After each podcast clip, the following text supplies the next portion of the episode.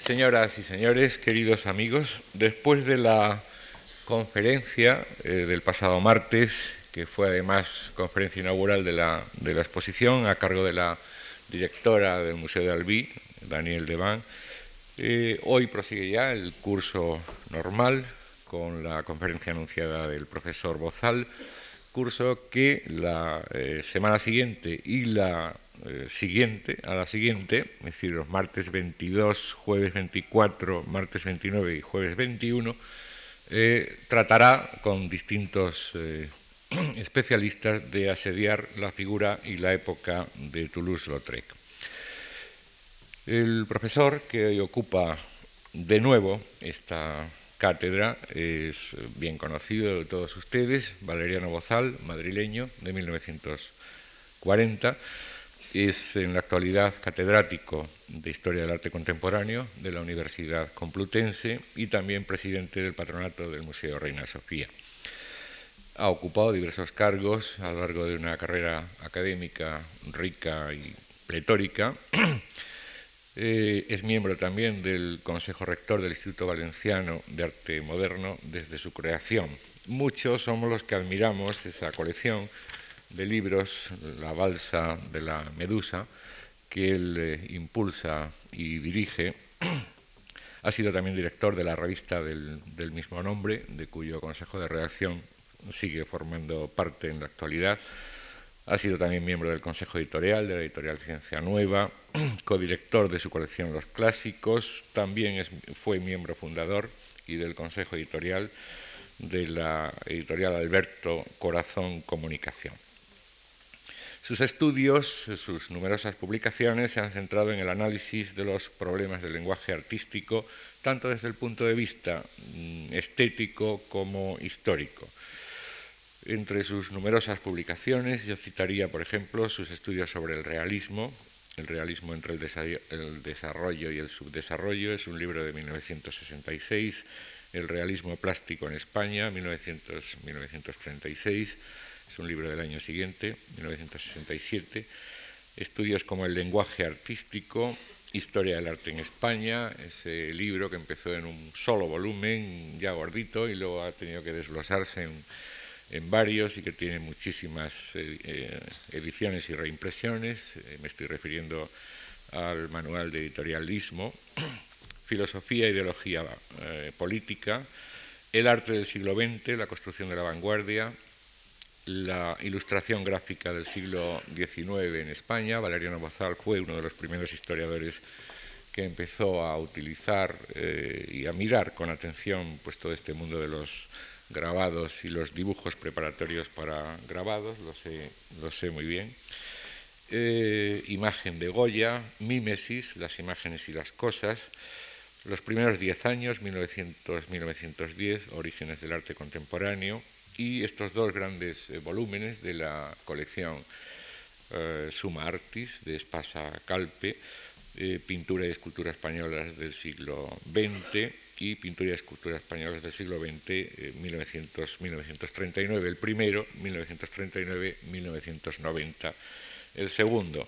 Ha escrito numerosas cosas, eh, más de las que les he mencionado, pero eh, todos estamos deseando oírlo a él y no a mí. Quiero agradecerle en nombre de esta casa su nueva colaboración en nuestras actividades culturales y a todos ustedes que nos acompañen. Muchas gracias.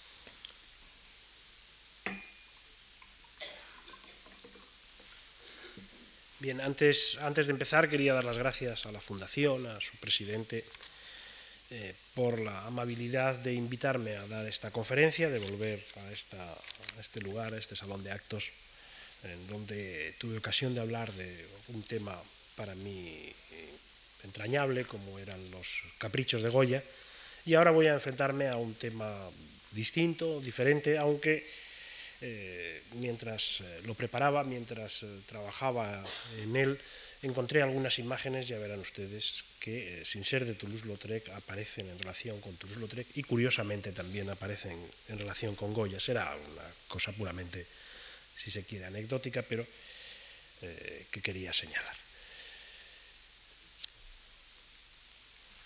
La historia, si, empezamos eh, con unos eh, planteamientos o con unas concepciones generales, yo me atrevería a decir que la historia del arte en el siglo XIX, la historia del arte en la época de Toulouse-Lautrec, es eh, la historia de una aventura imposible. Esa aventura imposible es pretender, intentar la representación de la verdad. Incluso este mismo término, el término verdad, tiene significados distintos para unos y para otros. No es lo mismo la verdad para Hegel, por poner un ejemplo eh, muy obvio, que la verdad para Zola. No es lo mismo eh, la verdad para un pintor romántico del primer tercio de siglo que para un impresionista, para un pintor impresionista de la segunda mitad del siglo. Verdad es incluso un concepto en exceso enfático para aplicarlo a muchos artistas del siglo XIX, por ejemplo, para aplicarlo al propio Toulouse-Lautrec. Cuando decimos verdad, cuando utilizamos esta palabra, este concepto, parece que nos referimos a algo que está eh, detrás de lo que aparece en un nivel eh, más profundo que el del mundo sensible, que el del mundo que vemos, que el del mundo empírico. Esta connotación responde ya a una muy larga tradición noxiológica que divide el mundo entre esencias y apariencias. ¿Qué sucede, hay que preguntarse, con esta tradición cuando se niega esa división, cuando se rechaza esa división? Cuando se presume que por detrás o por debajo de las apariencias no hay ninguna otra cosa. Si algo ha pretendido el arte del siglo XIX es contarnos precisamente la verdad del mundo cotidiano. Si se quiere, podríamos decir la verdad de esas apariencias Suena un poco retórico, lo confieso, la verdad de esas apariencias y en esas apariencias. En ese recorrido, el arte ha llegado a metas, ha alcanzado metas que eh, resultaba difícil imaginar, que era difícil imaginar a principio de siglo. Los impresionistas, por ejemplo, que exhiben una mirada ingenua, sería algunos de esos resultados.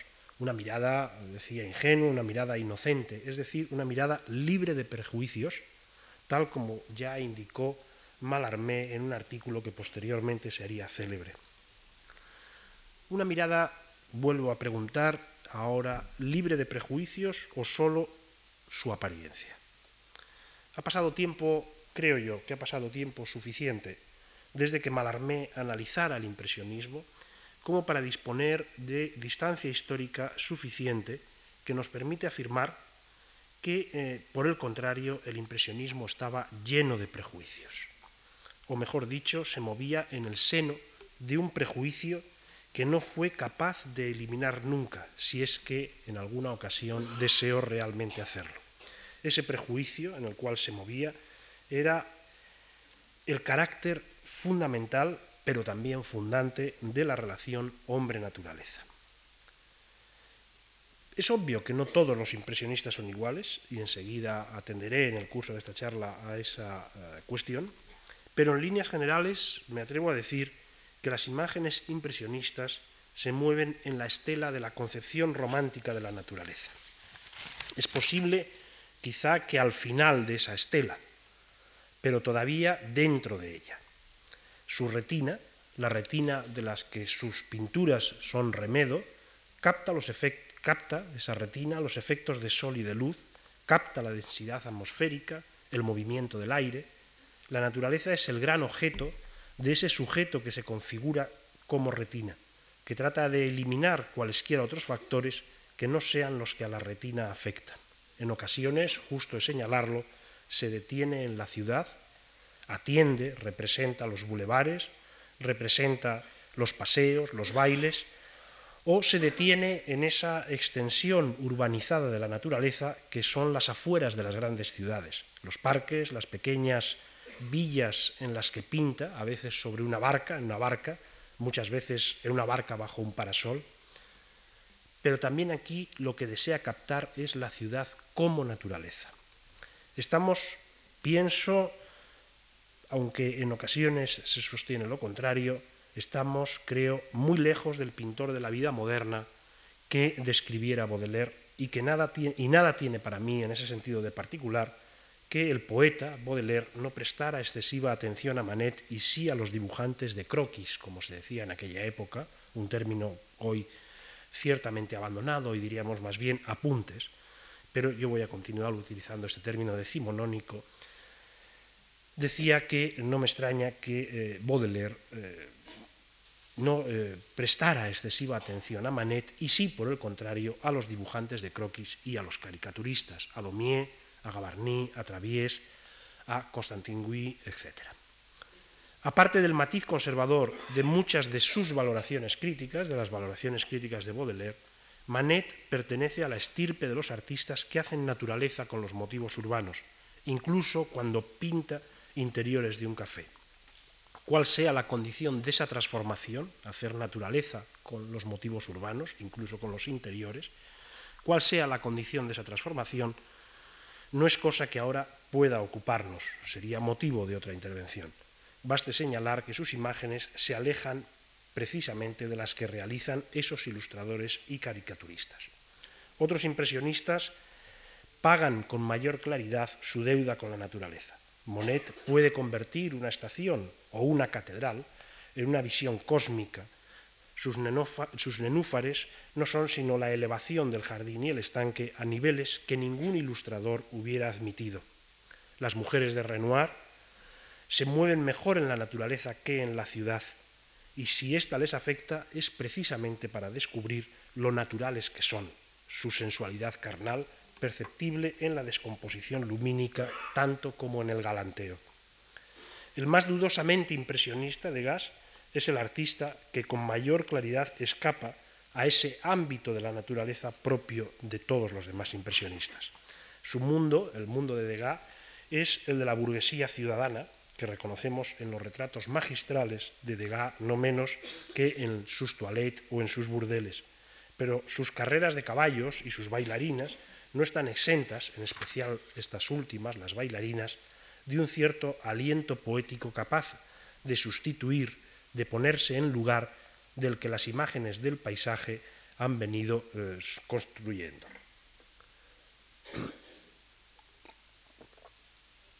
La estirpe de Toulouse-Lautrec, la estirpe del pintor que ahora nos ocupa, es bien distinta. Antes me he referido al interés de Baudelaire por ilustradores y caricaturistas. Ahora vuelvo sobre ellos, teniendo en mente una sugerencia. De todos los pintores de ese final del siglo XIX, de este largo final del siglo XIX, es Toulouse-Lautrec el que más se ajusta a los temas e incluso a las pautas que Baudelaire hace propias del pintor de la vida moderna. Había otro camino, además de la pintura, para alcanzar la representación de la verdad, el de esos ilustradores y caricaturistas. También los folletinistas, y sobre todo ese gran folletinista que fue Balzac, constituyen un equivalente de los eh, ilustradores y en muchas ocasiones se convierten los folletinistas, los literatos, en norma y punto de referencia para los artistas plásticos.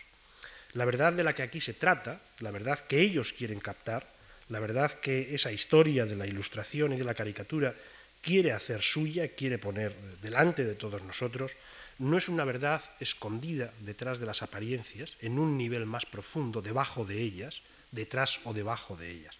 La verdad de estas imágenes, en ocasiones torpes, muy brillantes en otras, no pertenece al orden de las esencias, sino a la condición de los acontecimientos mismos. Se despliega en las historias y se mueve en lo cotidiano de las apariencias.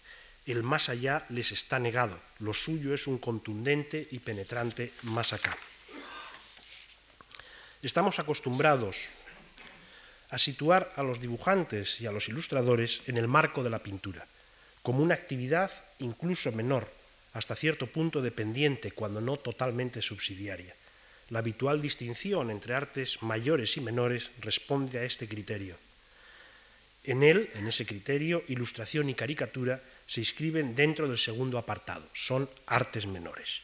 Según este punto de vista, es el gran arte, la pintura y la escultura, la pintura que se vende en las galerías, que se pinta en los caballetes, la escultura que se pone en los arcos triunfales o en los eh, grandes salones, en los grandes edificios públicos, según ese punto de vista, es esa pintura y esa escultura la que marca los cambios de estilo, el ámbito en el que se producen las transformaciones importantes del lenguaje plástico.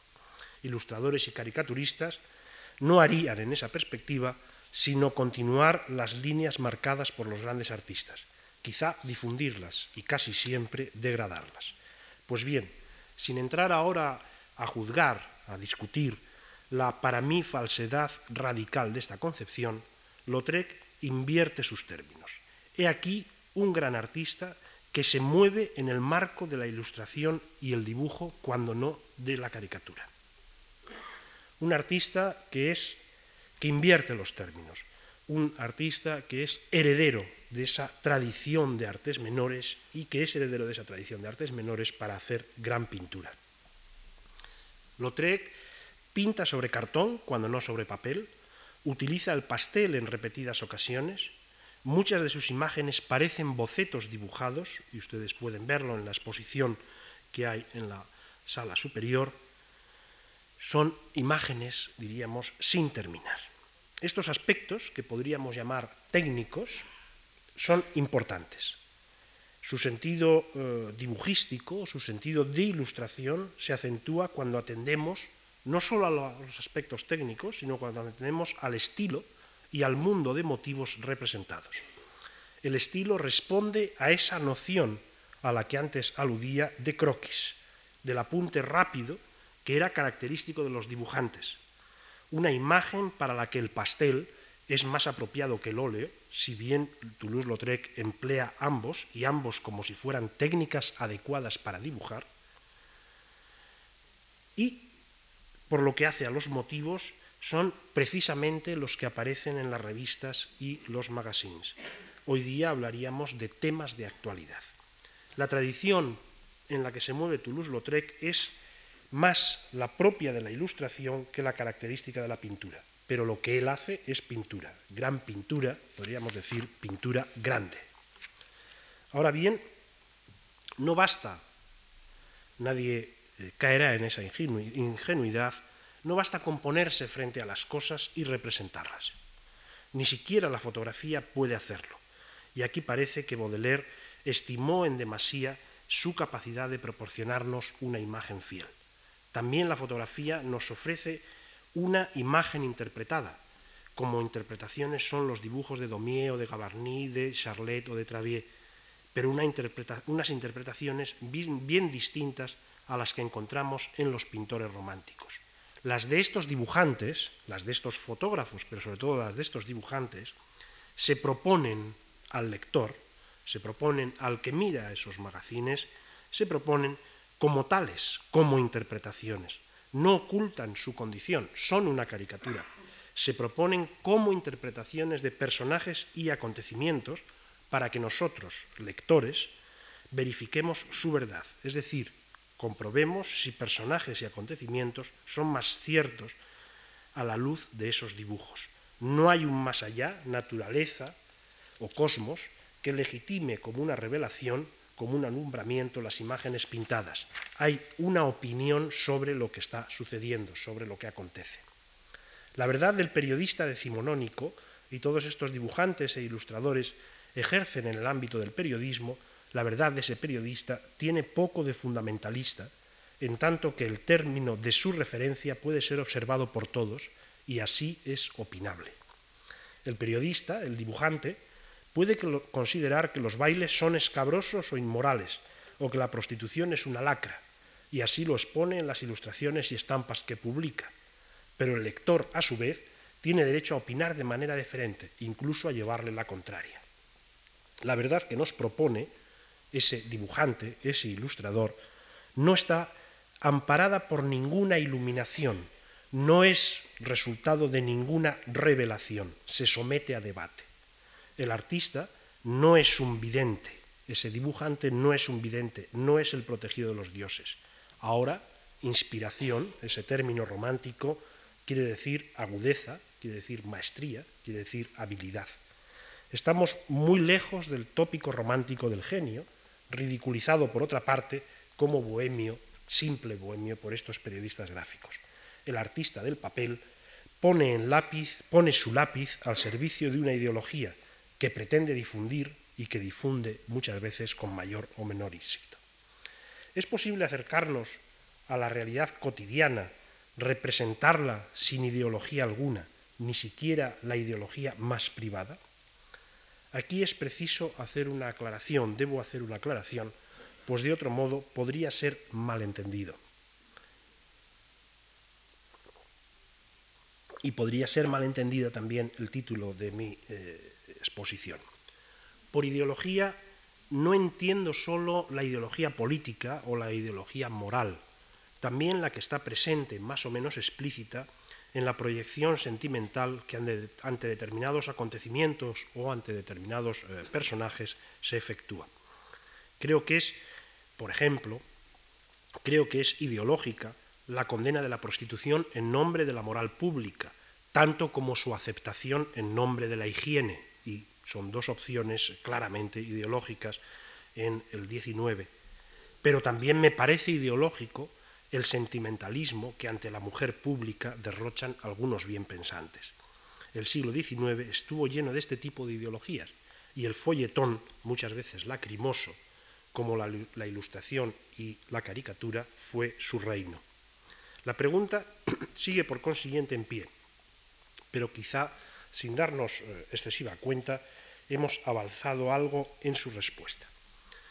La ideología está presente, es un hecho con el que hay que contar, de tal manera que la representación no ideológica será una construcción en la que quitar es más importante que poner. Quitar opiniones, quitar valoraciones, quitar sentimientos, quitar deseos, quitar instintos. Para llegar, quitando todo esto, para llegar a la simple representación, a la estricta representación de las apariencias. Ese quitar es un construir imágenes, es construir miradas. Las cosas y el tiempo, construir el tiempo de las cosas. Esta que vamos a ver ahora,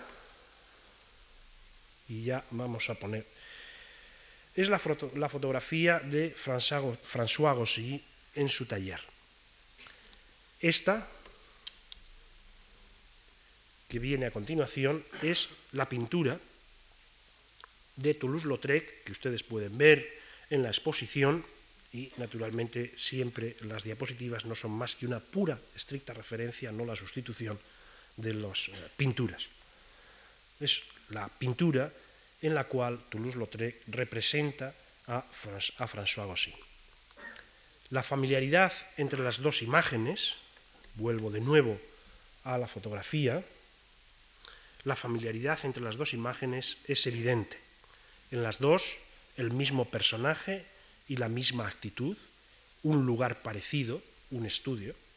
Gossy era pintor. En ambas también un sentido similar de lo natural, si por tal, por natural, se entiende lo cotidiano.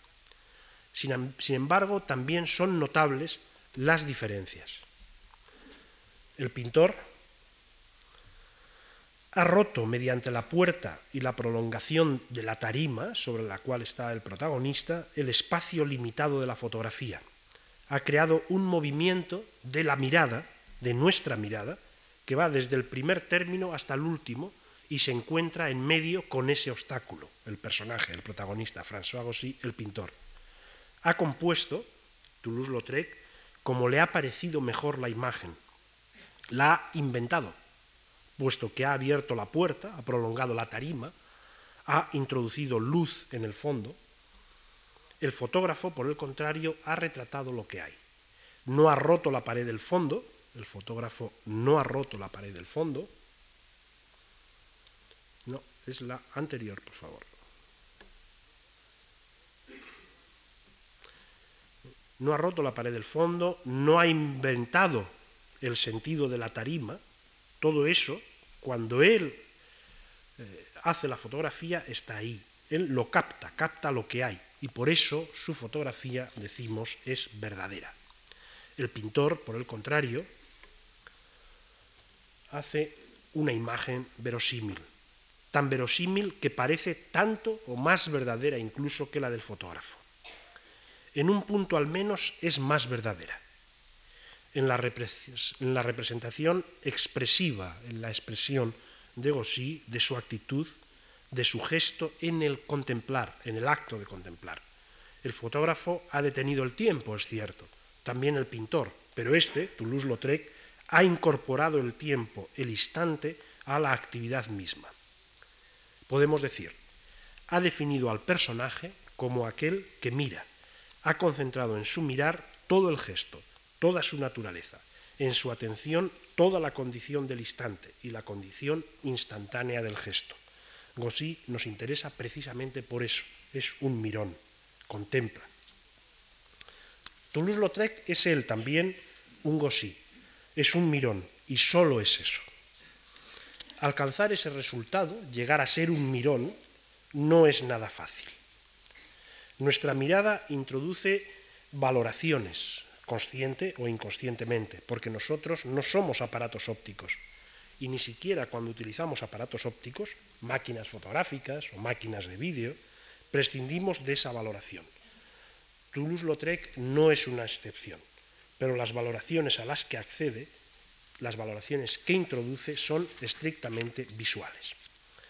En 1892-93 pinta el que será uno de sus cuadros más célebres, en el Moulin Rouge, una pintura que se conserva en el Instituto de Arte de Chicago. Es una pintura al óleo de dimensiones estimables, de 123 por 141 centímetros, en la que él mismo se autorretrata. Podemos sentir, y yo entrecomillaría este sentir, sentir visual, podemos sentir, ver el ruido del lugar, un ruido sugerido por el cruce de imágenes, por el cruce de las direcciones de las imágenes, puesto que las pinturas no suenan. Ruido provocado, por ejemplo, por el contraste entre la figura teatralmente iluminada del primer plano, aunque no es un teatro, es un cabaret, el grupo que conversa en torno a un velador y las figuras del fondo, entre las que distinguimos a Tapié de Seleirán, el caballero del eh, sombrero, el caballero de la chistera, y al propio artista a su lado, y en la que distinguimos también en ese fondo a Lagoli, una eh, artista de variedades, diríamos, que se arregla el peinado frente al espejo. Los espejos abren y cierran el espacio del fondo. Lo abren también a la izquierda, detrás del grupo, a la izquierda del grupo de personas que están sentadas a la mesa, al velador. Mientras que la barandilla sesgada del primer término orienta nuestra mirada como el espacio determinándolo. Como en el caso de Gossy, la verosimilitud es el resultado de una invención. Una invención que se quiere produzca el efecto de una mirada instantánea y que sólo atiende a lo que tal supuesta mirada puede captar, el movimiento de los personajes, sus gestos, su lugar, su iluminación. Pero, si nos fijamos atentamente, nada de sus sentimientos, nada de su interior. Parece que los personajes de Toulouse-Lautrec no tuvieran interior, carecen de otro interior que no sea su exterioridad aquello que les es propio en el orden de la visualidad, en el orden del espectáculo, pues reducida a visualidad, la realidad se convierte en un espectáculo. Este rasgo es tanto más llamativo cuando el motivo de la obra es precisamente un espectáculo. Así sucede con el baile de eh, Lagouly y Valentin Le una pintura que, eh, también llamada Moulin Rouge, que enseguida veremos, y cuyos protagonistas han sido fotografiados ambos, poniendo de manifiesto, por ejemplo, en este caso tenemos a Lagouly y a Valentín Le Valentín el deshuesado, habría que traducir literalmente, poniendo de manifiesto ambos, una fotografía de época, poniendo de manifiesto ambos su mm, flexibilidad, su extrema flexibilidad, o esta otra de la Gully con el vestido en el que las imágenes del Moulin Rouge se convierten en el motivo ornamental, quizá más moderada, evidentemente más moderada eh, que la anterior, más estática que la anterior. Estos personajes son los que Toulouse-Lautrec va a pintar en ese baile de la Gully y Valentin Le Dessosset. El cuadro resulta sorprendente. No solo porque el movimiento de los bailarines es mucho más efectivo y verosímil que en el de la primera fotografía mostrada, que sin embargo no es verosímil, es verdadera. No solo por eso, sino porque las figuras, todas las figuras, vuelven a ser pura exterioridad. Fíjense, por ejemplo, en las señoras del primer término, esas dos señoras que vienen desde la derecha, paseando, o en el caballero de la izquierda, que sale de la escena, no revelan ninguna emoción, no revelan ningún sentimiento. Pero no solo estas figuras, que podríamos decir son ajenas a lo que allí está sucediendo, pasaban por allí. No solo esas figuras, sino tampoco las que miran el baile, las que detrás de los bailarines observan, hacen otra cosa que no sea observar. Eso es todo lo que hacen, eso es todo lo que expresan. Y por si fuera poco, a la derecha, también al fondo, otros caballeros, vueltos de espaldas, nada nos dicen de sus emociones, vueltos de espaldas, no podemos ver su fisonomía y los gestos de aquellos caballeros de la derecha no son suficientes para poder hablar de emocionalidad alguna. Por lo que se refiere a los dos bailarines, absortos en el baile, no expresan más que el ejercicio, el movimiento, el ritmo del baile, pura exterioridad. El baile era tema tratado en múltiples ocasiones por los ilustradores y caricaturistas. Una viñeta de Ferdinand Linen, el Courrier Français del 1 de diciembre del 89, en la que representa eh, el baile en el Élysée eh, Montmartre, es un buen ejemplo de las similitudes y las diferencias entre los viñetistas, los ilustradores a los que me estoy refiriendo y Toulouse-Lautrec. Creo que hay una similitud temática evidente. También en el tratamiento del motivo, como escena para ser vista, son similares, todos miran. Pero hay una diferencia bien clara. El dibujante, Linel, no ha introducido, como hizo el pintor, figuras en el primer término que interrumpan la escena principal. Y eso es algo que resulta obvio. En realidad, figuras que en la obra de eh, Toulouse-Lautrec servían para enmarcar esa escena principal como algo mm, distante y a la vez eh, visto casualmente. Aquí el dibujante tampoco ha introducido diversos focos de actividad los que miran, los que pasan, los que se vuelven, aquí todos miran. Con lo cual la atención solo tiene un foco. La imagen, la imagen del Linel, la imagen del eh, dibujante, del ilustrador, tiene una composición más convencional y más conservadora que la de Toulouse-Lautrec, pero además responde con toda claridad a los principios que habían determinado lo pintoresco, lo interesante.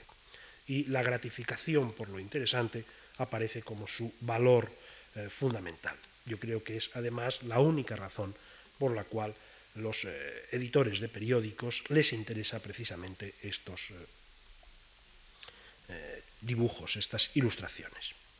El dibujante de mayor éxito, aquel que marcó época en los años en que Toulouse-Lautrec pintaba, era Steinlein. Aquí podemos ver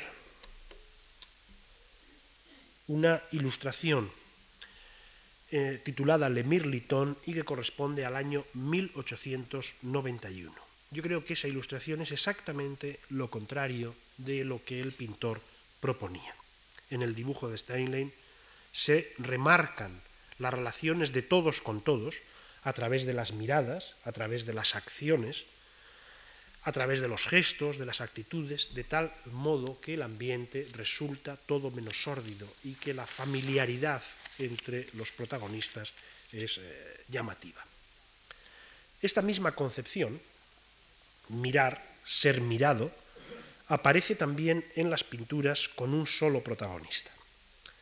Ahora los mirones somos nosotros. Antes los mirones eran los espectadores que eh, había dentro del cuadro, los espectadores del baile, los clientes del cabaret. Ahora Toulouse-Lautrec nos ha puesto en lugar de ese grupo en el lugar, diría yo, de él mismo. Aquí está, por ejemplo, Jane Abril.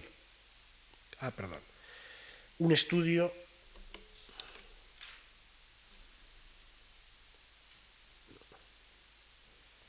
nos hemos ido un poco. Esta es Jane Abril, en una vieja fotografía. Y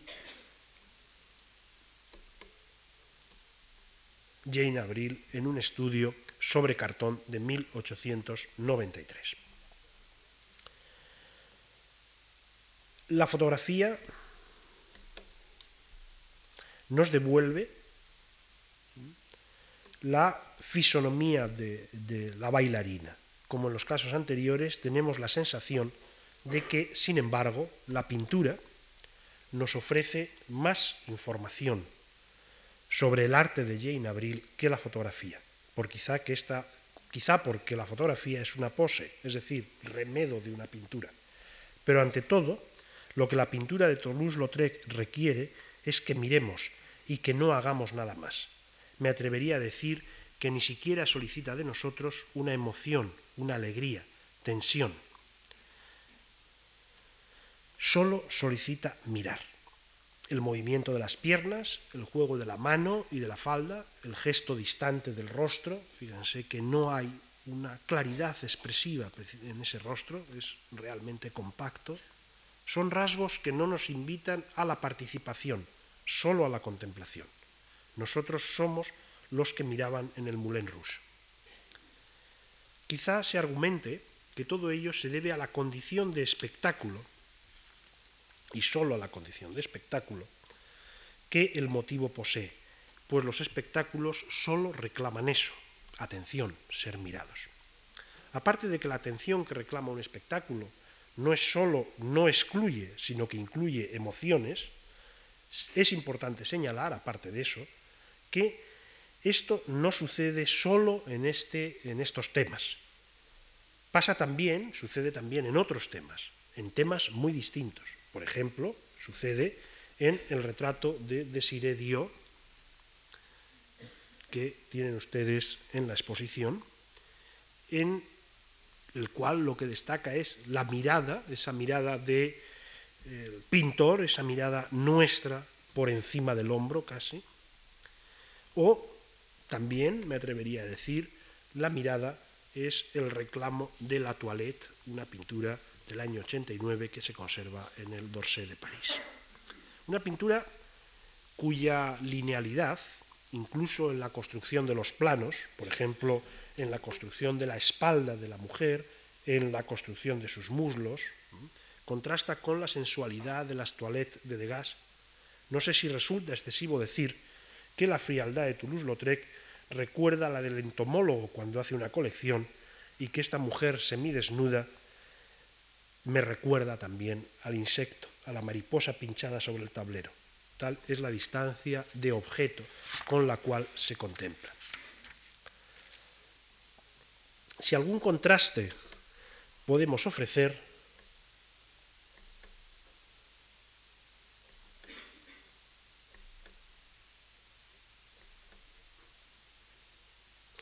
es el que se establece entre una pintura de 1892, la Gouly entrando en el Moulin Rouge, y un dibujo de Louis Legrand, publicado en la misma revista de la cual eran las ilustraciones anteriores, Le Courrier Français, del 18 de agosto de 1889.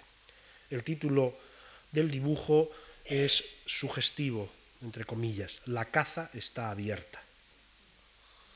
El coro de viejos verdes, caballeros dispuestos en esta ocasión a la caza de la zorra que les provoca, tiene realmente un tema salaz y sórdido, tiene bien poco que ver con la dignidad física, con la dignidad, sin embargo, sensual y con la dignidad visual de la figura de la Gouly entrando en el Moulin Rouge.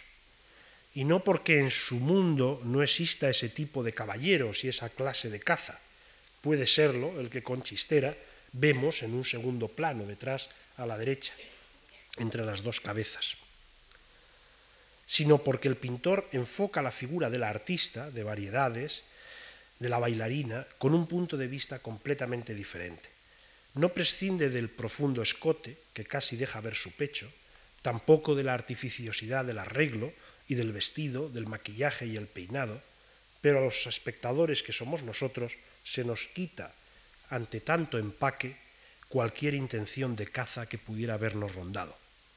Un empaque que responde estrictamente, una vez más, a la presencia física, una monumentalidad que tiene bien poco de estereotipo al uso de historiadores y mucho con la capacidad, que tiene mucho que ver con la capacidad de ese cronista que es Toulouse-Lautrec, pues esta es una información de cronista, escrupulosamente atenta a la verdad del momento.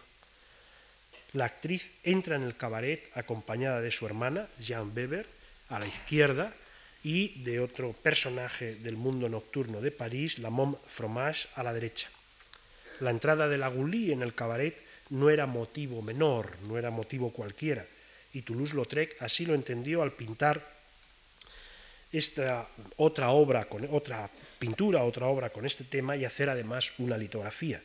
Pero además así lo entendía cuando expuso esta pintura cuatro veces en el mismo año, en 1892.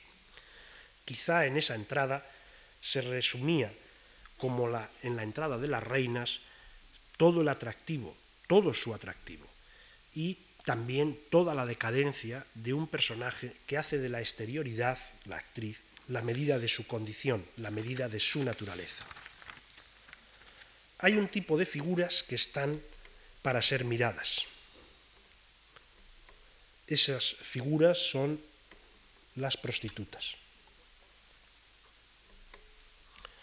Pero no solo para ser miradas. La mirada del cliente conlleva una excitación sexual, un erotismo que aquí parece escasear.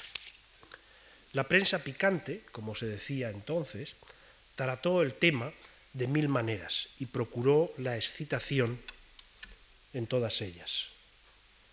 Este dibujo de uno de los dibujantes más famosos de la época, de los ilustradores más famosos de la época, Jean-Louis Fauguin, publicado en la Comédie Parisienne del año 1892, es una de esas eh, maneras de dibujar excitante.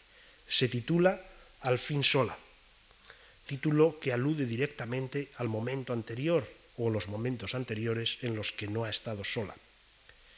Un estudio de Toulouse-Lautrec para un álbum, Els, algo posterior, de 1896, dibujo o estudio titulado Mujer recostada, que se conserva en el Museo d'Orsay, guarda el recuerdo del dibujo de Foren, la mujer echada en la cama, semidesnuda, en camisa, las medias negras, Incluso la mano de esta mujer de Lautrec parece apropiada para una incitación erótica. Se ha masturbado, va a masturbarse, sin embargo la diferencia es notable. Llama nuestra atención la disposición de la figura, su horizontalidad, el ángulo que forma sobre el lecho, la mano convertida en garra. No está el otro. Una vez más, somos nosotros el otro, el que mira. Naturalmente, puede ser otra la connotación que a propósito de tal mirada se establece. Puede ser, por ejemplo, una consideración moral. Aquí tenemos una portada de Le Courrier Français del 24 de junio de 1888 con un dibujo de Sier que tiene fuertes resonancias goyescas. Las dos mujeres se ofrecen a la mirada de los hombres, evidentemente, y los muñecos, y ahí es donde radica la evidencia, y los muñecos que mueven, las dos mujeres, como si fueran de guiñol, recuerdan algunos de los caprichos de Goya, en especial aquellos en que los clientes de las prostitutas se concebían como pájaros que caen en la trampa y son descañonados, como aquí, en presencia, por otra parte, de la Celestina a la derecha, la alcahueta, que está sentada sobre una figura que es la figura de una calavera. Referencia a la enfermedad y a la muerte. El dibujo de Sier está cargado de significados moralizantes. Marca una pauta, un criterio, una valoración sobre la prostitución o a propósito de la prostitución. Y es posible que en la interpretación de muchos lectores ofrezca una buena representación de las dos caras que el fenómeno ofrece, la atracción, el deseo, y las consecuencias fatales, la enfermedad y la muerte, la sífilis, no hay que decirlo, de eh, la práctica de la prostitución. La verdad es que todo eso ha desaparecido, en el que quizá sea el cuadro más célebre de Toulouse-Lautrec, el Salón de la calle Moulin, una pintura que se conserva en el Museo de Albi en el año que Toulouse-Lautrec realizó en 1894. Si algo capta esta pintura es el instante de la espera. No hay eh, clientes. Los clientes somos nosotros, los que miramos. Y a los que mira sin emoción alguna, la mujer del moño completamente vestida a la derecha, sentada. La única, por otra parte, que nos mira. La prostitución, a la que Toulouse-Lautrec dedicó tantas eh, obras, no es un tema neutral no lo es ahora siquiera y lo era mucho menos entonces. Ni siquiera Baudelaire prescinde de calificativos morales, aunque sea comprensivo con el fenómeno. Baudelaire hace, a diferencia de Toulouse-Lautrec, una caricatura. En El pintor de la vida moderna, el capítulo 12, se titula Las mujeres y las mujerzuelas. Y allí Baudelaire, para que se hagan ustedes una idea, leo un párrafo, da esta imagen absolutamente eh, cargada de interpretación, cargada de prejuicios de las mujerzuelas, de las prostitutas. Escribe Baudelaire. Sobre un fondo de luz infernal o sobre un fondo de aurora boreal, rojo, naranja, sulfúreo, rosa, el rosa, dice Baudelaire, revela aquí una idea de éxtasis en la frivolidad, algunas veces violeta, color, dice Baudelaire, preferido de las canonesas, brasa que se apaga tras una cortina de azul, sobre esos fondos mágicos que imitan diversamente los fuegos de Bengala, se destaca la imagen variada de la belleza fraudulenta, aquí majestuosa, allí ligera, a veces esbelta, delgada incluso, otras ciclópea, a veces pequeña y chispeante, otras pesada y monumental. Ha inventado, continúa Baudelaire, una elegancia provocadora y bárbara, o tal vez aspira, con mayor o menor fortuna, a la simplicidad corriente en un mundo mejor. Avanza, se desliza, baila, se mueve con su peso de faldones bordados que le sirve a la vez de pedestal y de balancín. Clava su mirada bajo su sombrero, como un retrato en su marco. Representa bien el salvajismo de la civilización. Su belleza, dice Baudelaire, procede del mal, y aquí utiliza la mayúscula, siempre desprovista de espiritualidad, pero algunas veces teñida de una fatiga que finge ser melancolía dirige su mirada hacia el horizonte como el animal de presa. El mismo extravío, la misma distracción indolente y también a veces la misma fijeza de atención. Tipo de bohemio errante en los confines de una sociedad ordenada, la vulgaridad de su vida, que es vida de astucia y de combate, se deja ver fatalmente a través de su atuendo de lujo. Se le pueden aplicar con justicia esas palabras del maestro inimitable de la Brillère, hay en algunas mujeres una grandeza artificial ligada al movimiento de los ojos, al talante, a las maneras de caminar y que no va más allá. Pues bien, la pintura de Toulouse-Lautrec parece hablar de otro mundo. Su belleza no sabemos si procede del mal, como dice Baudelaire. No hay, en caso alguno, fingida melancolía si hay fatiga. No hay astucia y combate, y tampoco atuendo de lujo. no es una elegancia provocadora y bárbara, como Baudelaire plantea, y desde luego no dirige la mirada hacia el horizonte, nos mira a nosotros, si es que mira a alguien, y no es en absoluto un animal de presa. Las mujerzuelas de las que habla Baudelaire son tema frecuente de Toulouse-Lautrec, que posó con una de ellas y algunos de sus cuadros.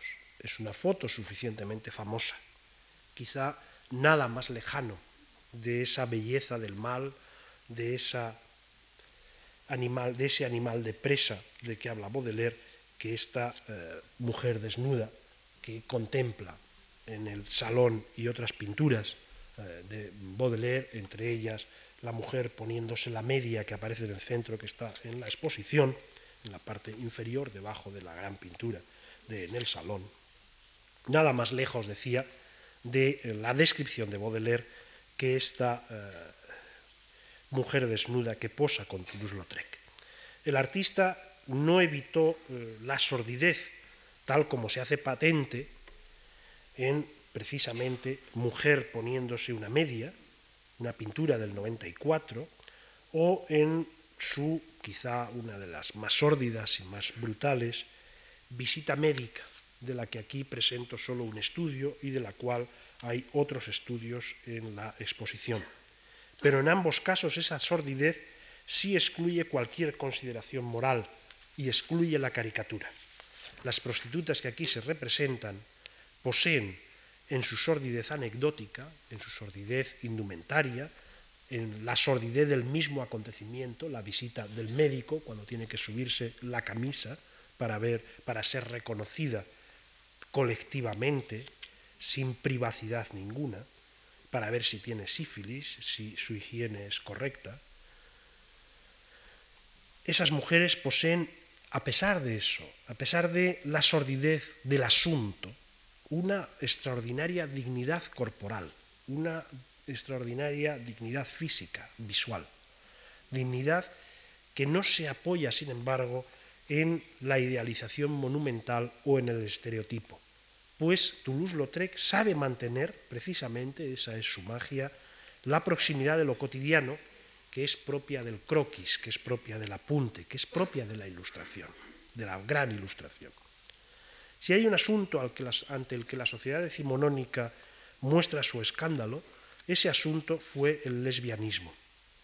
Toulouse-Lautrec no lo ignora, pues ese era un fenómeno frecuente en los burdeles en que conoció y en los burdeles en los que vivió. Pintó a este respecto, o que visitó, pintó a este respecto un cuadro bien conocido. Se titula En la cama y lo realizó en el año 1892. Se encuentra en una eh, colección particular de Zúrich. Un cuadro e, y por eso lo traigo aquí, pintó también otros que ustedes pueden, magníficos por otra parte, que ustedes pueden ver en la exposición, pero precisamente este tuvo el, diría yo, el raro honor de aparecer caricaturizado en los periódicos, en concreto en Le Journal del 26 de noviembre de 1892. Ahí lo tienen ustedes a la derecha, cambiados algunos elementos, puesto que las dos figuras se están besando, cosa que no sucedía en el cuadro de, Toulouse-Lautrec. Otra vez hay que mencionar, otra vez creo yo que hay que señalar, que la distancia entre el dibujo y la pintura es una distancia muy notable. Conviene señalar que quizás sea este precisamente uno de los cuadros en los que, uno de los pocos cuadros, en los que eh, Toulouse-Lautrec introduce cierta ternura, una expresión, me atrevería yo a decir, del cariño en la mirada de ambas mujeres, pero sobre todo en la mirada de la mujer de la derecha, eh, que recibe, que es la que mejor vemos, una expresión del cariño en la mirada de ambas mujeres que va quizá por primera vez más allá de la estricta representación visual. Este rasgo no es tan patente en otras pinturas que podrían representar el mismo tema.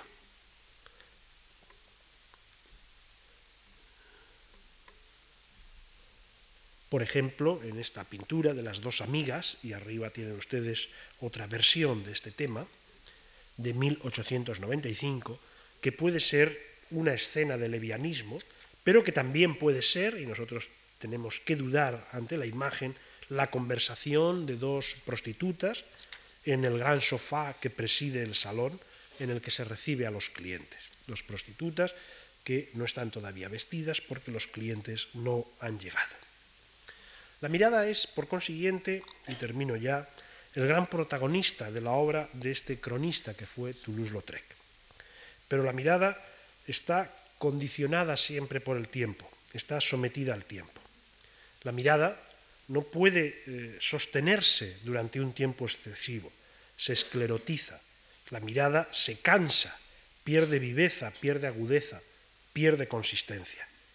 Es propio de la mirada cambiar, es propio de la mirada ir de un motivo a otro, como si los umbrales en los que se percibe estuvieran tirando de ella, llamando precisamente hacia un lado o hacia otro, sugiriendo, sugiriendo incentivos que nos hagan volver la cabeza, que nos hagan volver los ojos.